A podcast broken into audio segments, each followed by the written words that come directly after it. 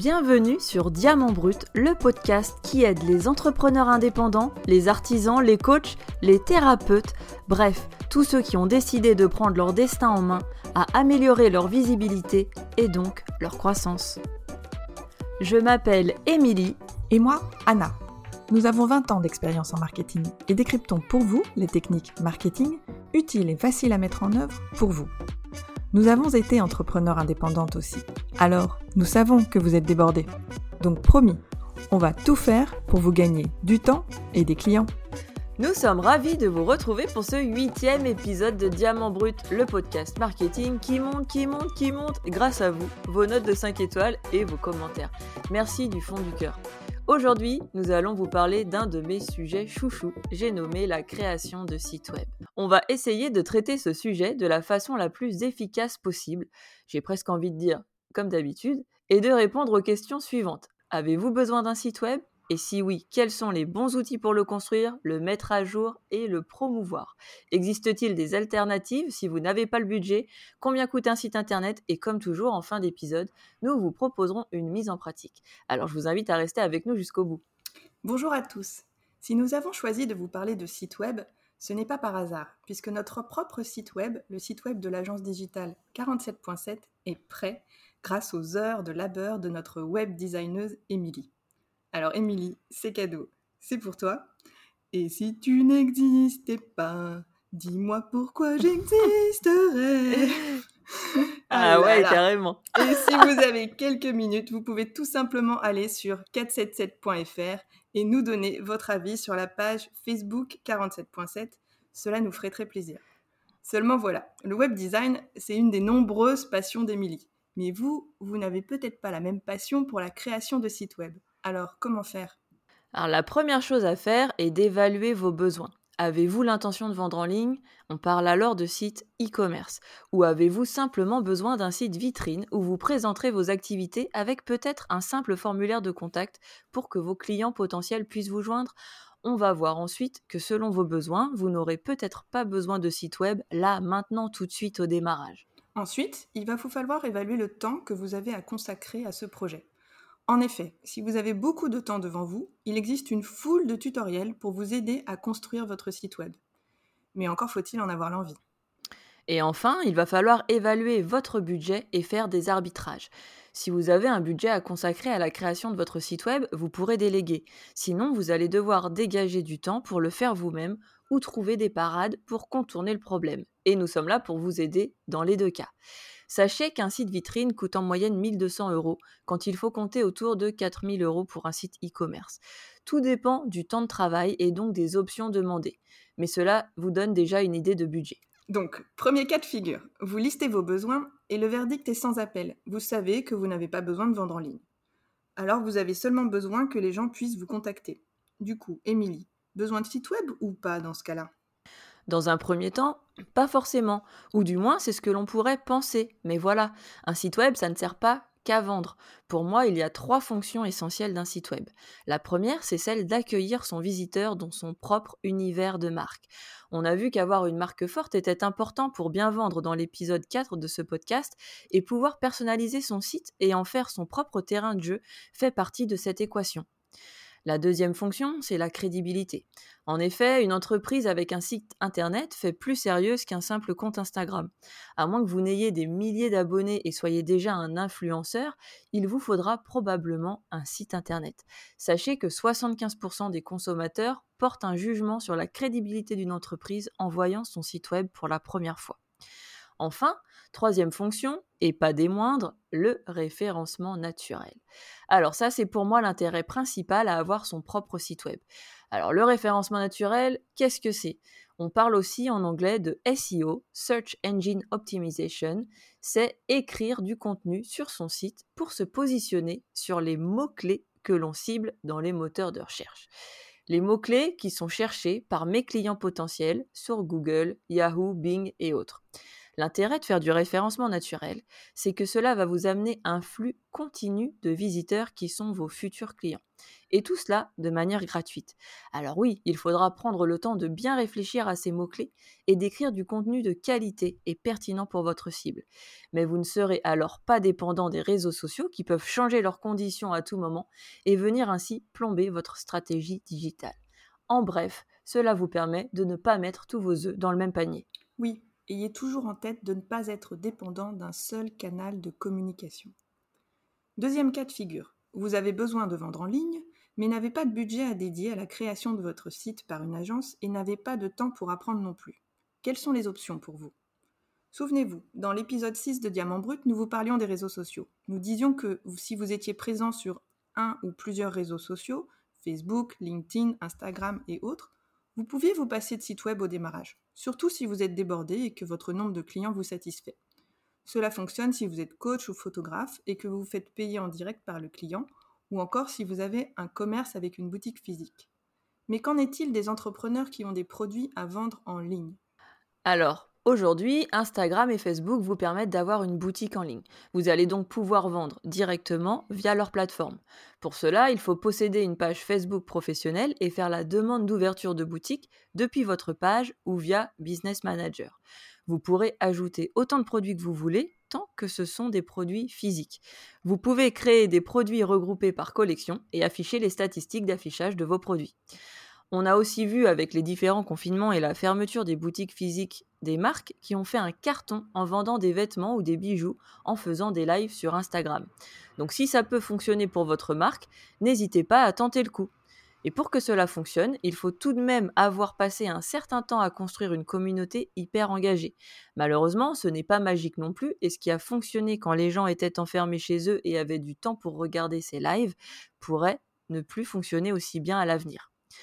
Quand on a un site web, on peut également avoir un catalogue produit sur Facebook ou Instagram et renvoyer les gens vers sa boutique en ligne pour finaliser l'achat.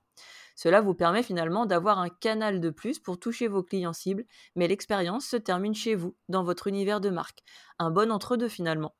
Si vous vendez des formations ou les prestations d'une agence digitale, au hasard, vous échapperez difficilement au site internet, ne serait-ce que pour augmenter votre crédibilité. Mais je crois qu'Anna a une petite astuce pour vous. Anna, les bons tuyaux. Non, dans les services, en tant que thérapeute, coach, prof de cours particuliers ou collectif, et notamment prof de cours en ligne, par Zoom ou Skype, vous avez peut-être envie de vous faire payer en ligne. Alors là, il y a une solution toute simple. Vous pouvez utiliser calendly.com, C-A-L-E-N-D-L-Y.com. C'est avant tout une solution de prise de rendez-vous en ligne, un peu comme Doctolib quoi. Vous connectez Calendly à votre agenda professionnel, Google ou Zoom ou autre. Donc le client verra directement si vous êtes disponible et vous, vous verrez quel créneau a été choisi par le client. C'est très bien fait. Et vous pouvez prévoir des marges entre deux rendez-vous. Les gens peuvent choisir un créneau de 15 ou 30 minutes. Et surtout, vous pouvez connecter Calendly à PayPal ou Stripe vous avez donc juste besoin d'un compte PayPal ou Stripe connecté avec votre compte en banque. Et voilà, les clients peuvent vous payer. Nous ajoutons dans les notes du podcast un tutoriel qui permet de se familiariser avec Calendly. Oui, et Google My Business propose aussi une option site web qui peut être une alternative dans un premier temps pour présenter son activité dans les grandes lignes. Et même si ça va faire sauter Émilie au plafond, il faut que je vous parle de Wix. J'ai peur. ah que j'ai ah utilisé en tant que prof de salsa. Beaucoup d'entrepreneurs se posent la question à juste titre, car Wix est une plateforme très facile à prendre en main. On peut créer son site web en deux heures sans aucune connaissance web. Donc je vous raconte, mais spoiler alerte, à la fin, Émilie a toujours raison et j'ai laissé tomber Wix. Donc Émilie, pas la peine de te mettre en PLS là tout de suite, l'histoire se finit bien. Oui, je sais, j'ai plus de 40 ans et je dis spoiler alerte et PLS, wesh Ah bah dis donc, j'ai l'impression d'être avec mes enfants, c'est bien C'était exprès. C'est pour faire passer la pilule Wix, tu vois. Bon, fin 2011, fin 2011, juste avant de m'installer au Vietnam, à Saigon, j'ai créé mon premier site web de prof de salsa avec Wix. Parce que j'avais envie de professionnaliser mon activité et de gagner en crédibilité, comme l'a évoqué Émilie, et d'être plus facilement repéré par mes prospects. Wix, c'est une solution très ergonomique et intuitive. Vous réalisez vos pages web comme vous feriez une présentation PowerPoint. Mais le défaut de Wix, dans sa version gratuite, c'est que le mot Wix s'impose dans le nom de domaine du site web que vous créez. J'ai donc créé un site web wix.anasalsa.com. Et j'ai dû par ailleurs acheter les noms de domaine anasalsa.com et anasalsa.fr pour les rediriger vers mon site Wix. Donc rien que pour ça, le, référencement de mon site ne pouvait pas être parfait. À l'époque, ça passait. J'avais un site web avec des vidéos, les horaires de mes cours, une jolie adaptation sur téléphone mobile. Donc face aux autres écoles de salsa de Saigon jusqu'en 2015, mon site restait très moderne et surtout numéro 1 sur Google. C'était tout ce dont j'avais besoin pour être crédible dans mon domaine. Mais voilà, c'était une expérience des années 10, euh, ça se dit les années 10 ah, Je suis pas, pas trop sûre, mais bon, ça viendra. En 2021, je ne peux que m'incliner face à WordPress, qui entre-temps est devenu plus facile d'accès et quasiment incontournable, puisque 40% des sites web dans le monde sont réalisés avec WordPress aujourd'hui. C'est bon, Émilie, tu peux te déboucher les oreilles, je parle de WordPress. un mes boules caisses. voilà. Un des avantages de s'appuyer sur WordPress, c'est que vous aurez une masse d'ingénieurs qui créeront toujours des solutions ergonomiques et adaptées à votre besoin.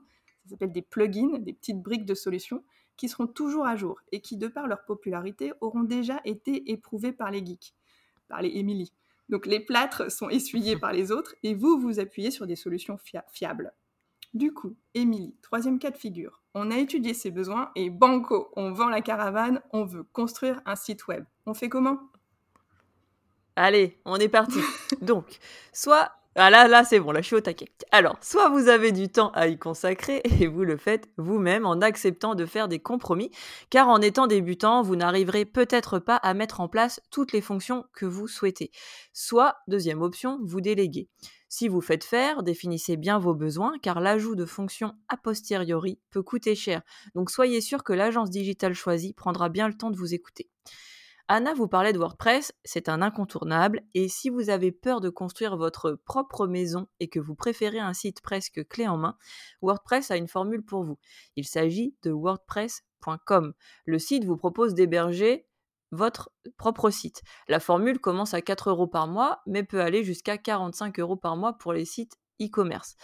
La formule paraît alléchante, mais reste moins flexible qu'un site que vous créerez vous-même. WordPress propose donc une autre formule sur wordpress.org. Attention, on peut un peu s'en mêler, mêler les pinceaux, mais c'est celle-ci dont nous parlerons dans la suite de cet épisode et qui a notre préférence. Donc, si vous souhaitez vous lancer seul, vous avez besoin de deux choses. Premièrement, un hébergeur, c'est une société qui héberge toutes les données de votre site et peut vous fournir un nom de domaine comme restaurant-tartampion.com. Et il va vous falloir un CMS. C'est un Content Management System. C'est une plateforme qui vous permet de créer et de mettre à jour les pages de votre site web sans devoir tout coder de zéro comme c'était le cas il y a 20 ans ou plus. Pour l'hébergeur, nous vous conseillons le français O2 Switch. Ils sont très fiables et pour environ 80 euros par an, vous bénéficierez de la location de votre nom de domaine pour un an et du système d'hébergement. En gros, une maison pour votre site web. OVH, un autre français, a longtemps dominé le marché, mais de nombreux webmasters utilisent O2 Switch depuis des années et je sais que c'est le cas d'Emily. Si vous aimez les sujets un peu pointus, nous vous mettons dans les notes de l'épisode le comparatif O2 Switch versus OVH rédigé par Presse Citron. Pour améliorer votre référencement, votre SEO, nous vous conseillons de prendre un domaine en .fr pour que Google vous mette en avant sur les recherches en français et en France. J'ai récemment eu une conversation avec un jeune entrepreneur qui nous suit sur Facebook, salut Clément, et qui a créé son site web en .io. L'avantage du .io, c'est que c'est une pratique assez récente, donc vous devriez trouver des noms qui vous plaisent et qui sont encore disponibles. Mais nous, les dinosaures, nous y voyons deux inconvénients. Le premier, c'est que pour Google, vous êtes identifié comme appartenant à la région mondiale Indian Ocean, c'est la signification de IO, donc océan Indien. Et la deuxième, c'est que vous risquez de créer de la confusion avec les sites existants du même nom en .fr ou .com. Si vous devez passer votre temps à expliquer à Madame Michu que non, votre site, ce n'est pas tartampion.com, mais tartampion.io, vous risquez au mieux de perdre beaucoup d'énergie, au pire de perdre vos clients que vous avez envoyé directement chez vos concurrents. Oui, en plus, pour rebondir sur ce point, c'est pas une bonne pratique d'aller choisir une adresse qui soit exactement la même, mais avec juste l'extension, le .com, le .biz qui change. En général, essayez de vous démarquer de la concurrence et de choisir une adresse qui n'a été prise par personne. Donc, sauf si vous êtes très fort comme YouTube et prenez un .be, donc une adresse belge, pour faire YouTube Donc, soit l'extension de l'adresse .com, .fr, .biz, vous permet de faire un joli jeu de mots, soit vous restez sur du classique .com ou .fr. Le mieux est encore d'acheter les deux adresses, le .com et le .fr. Comme ça, si vos visiteurs se trompent, vous pourrez automatiquement les rediriger vers l'autre adresse et vice-versa. Pour choisir l'adresse de votre site, plusieurs options. Soit vous optez pour le nom exact de votre entreprise, comme j'ai pu le faire avec ma marque de maroquinerie Nils et Amy, dont l'adresse est nilsemi.fr. Soit, deuxième option, vous optez pour une version courte, facile à retenir, comme nous l'avons fait pour Agence Digitale 47.7 avec l'adresse 477.fr. Ou alors, selon les disponibilités, car c'est beaucoup plus dur à trouver, vous essayez de placer vos mots-clés dans l'adresse, comme je l'ai fait en achetant apprendracoudre.com pour héberger mes tutos couture. Et oui, tout est stratégique en marketing, même le choix de son adresse de site. Donc réfléchissez bien avant de choisir. D'ailleurs, je vous invite à utiliser Namecheck pour trouver non seulement si l'adresse est disponible, mais aussi si ce handle, ce nom, est disponible sur YouTube, Instagram, Facebook et compagnie.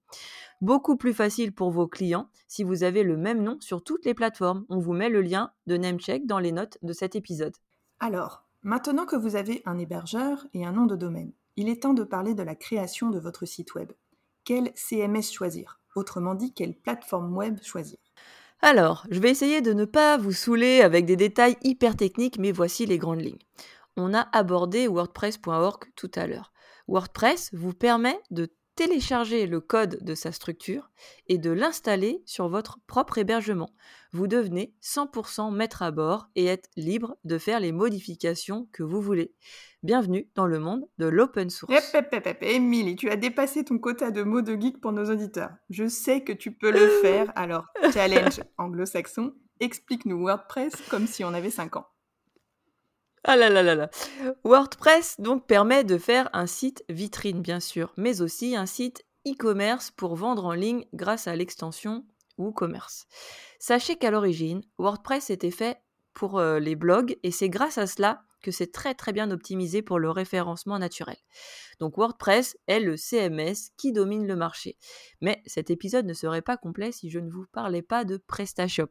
C'est également une plateforme de gestion de contenu mais dédiée au e-commerce. Comme j'ai pas envie de vous perdre sur le bord de la route avec toutes mes explications, nous vous mettons un lien vers un comparatif WordPress avec WooCommerce versus PrestaShop dans les notes de l'épisode. PrestaShop est un chouïa plus compliqué à prendre en main. Il existe aussi le Wix de l'e-commerce, j'ai nommé Shopify. Vous créez votre boutique en ligne en quelques minutes, mais vous devez payer un abonnement mensuel et n'êtes pas tout à fait maître des lieux. Anna, qu'en dis-tu? Ça paraît clair toutes euh, ces explications Excellent, bravo Émilie. Même moi j'ai tout suivi. Et si j'ai bien compris, tu n'aimes pas Shopify puisque tu le traites de Wix, l'insulte suprême. Et y a-t-il d'autres choses auxquelles on doit faire attention? Oui, bien sûr, il y a toujours plein de choses auxquelles on doit faire attention. Alors, la première chose, c'est que votre site doit charger rapidement. Cela impactera favorablement votre référencement naturel, mais surtout cela vous permettra de garder vos clients potentiels. Sachez qu'environ 50% des internautes s'attendent à ce que le site charge en deux secondes seulement. Quelques secondes supplémentaires et il pourrait tout simplement quitter votre site. Dommage de travailler dur sur son site pour en arriver là. Deuxième point, votre site et surtout son thème, c'est-à-dire la façon de l'habiller, doit être responsive. Traduction, votre site doit s'adapter sur téléphone mobile ou tablette. 80% des sites sont vus sur mobile, donc faites bien attention à cela. 2021, rédhibitoire de ne pas avoir un site responsive, ça ne se fait plus. Enfin, pensez bien au parcours utilisateur sur votre site. Mettez-vous à la place de votre client et demandez-vous les informations qu'il va vouloir trouver et dans quel ordre.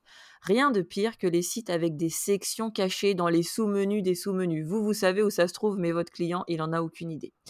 Ensuite, installez Google Analytics pour avoir les statistiques de navigation et analyser le temps passé sur les différentes pages, les pages jamais consultées, celles qui apportent le trafic et affiner. Une fois que votre site est en ligne, vous allez devoir le promouvoir et être un peu patient. En effet, pour que le référencement naturel fasse ses effets, vous allez devoir ajouter du contenu régulièrement sur votre blog et patienter quelques mois. Si vous n'êtes pas patient et n'avez pas le temps d'écrire, alors vous pourrez soit faire appel à un copywriter pour écrire pour vous dans votre domaine, soit faire du SEA, c'est-à-dire de la publicité payante comme Google AdWords pour amener du trafic payant vers votre site. Donc, si vous avez le temps et l'envie, n'hésitez pas à vous lancer dans la création de votre site web. Yes, you can. En tout cas, le plus important, c'est de prendre un temps de réflexion stratégique, parce qu'un site web, ça se réfléchit en amont. Vous avez besoin d'un nom de domaine qui puisse vous servir pendant de nombreuses années. Vous avez besoin d'un site web simple, ergonomique et qui puisse évoluer avec vous. Peut-être qu'aujourd'hui, vous n'avez besoin que d'un site vitrine avec 3 à 5 pages, mais demain, vous pourriez avoir besoin d'un site boutique. Donc posez-vous, vous faites appel à des pros du marketing pour vous y aider si nécessaire. Je sais pas, moi, par exemple, euh, toutes les infos sont sur 477.fr. Ceci est un message publicitaire euh, à peine subliminal. Oh Anna, on avait dit qu'on serait subtil. Désolée. bon, subtilité ou pas, je rejoins Anna sur le fait qu'on sera ravi de vous aider à faire avancer votre projet et votre site internet par la même occasion. Mais il est temps maintenant de passer à la mise en pratique. Une fois n'est pas coutume, au lieu de vous proposer un exercice pratique pur et dur, nous vous proposons de vous mettre en avant sur notre groupe Facebook dont le lien est dans les notes. Si vous avez déjà un site web, partagez avec nous le lien vers celui-ci en ajoutant avis, point d'interrogation, et nous vous donnerons notre avis d'expert. Et si vous n'avez pas encore de site, écrivez en commentaire pas encore en ajoutant un lien vers ce qui vous sert aujourd'hui de support de communication, une page Facebook, un compte Google My Business ou autre, et nous étudierons avec plaisir pour vous la nécessité d'un site et le style de site qu'il vous faudrait. N'oubliez pas de vous abonner et de nous laisser une note de 5 étoiles si cet épisode vous a plu. Cela nous permet de nous faire connaître et donc d'aider le plus d'entrepreneurs et d'indépendants possible. Merci encore pour votre aide et à très bientôt. À bientôt!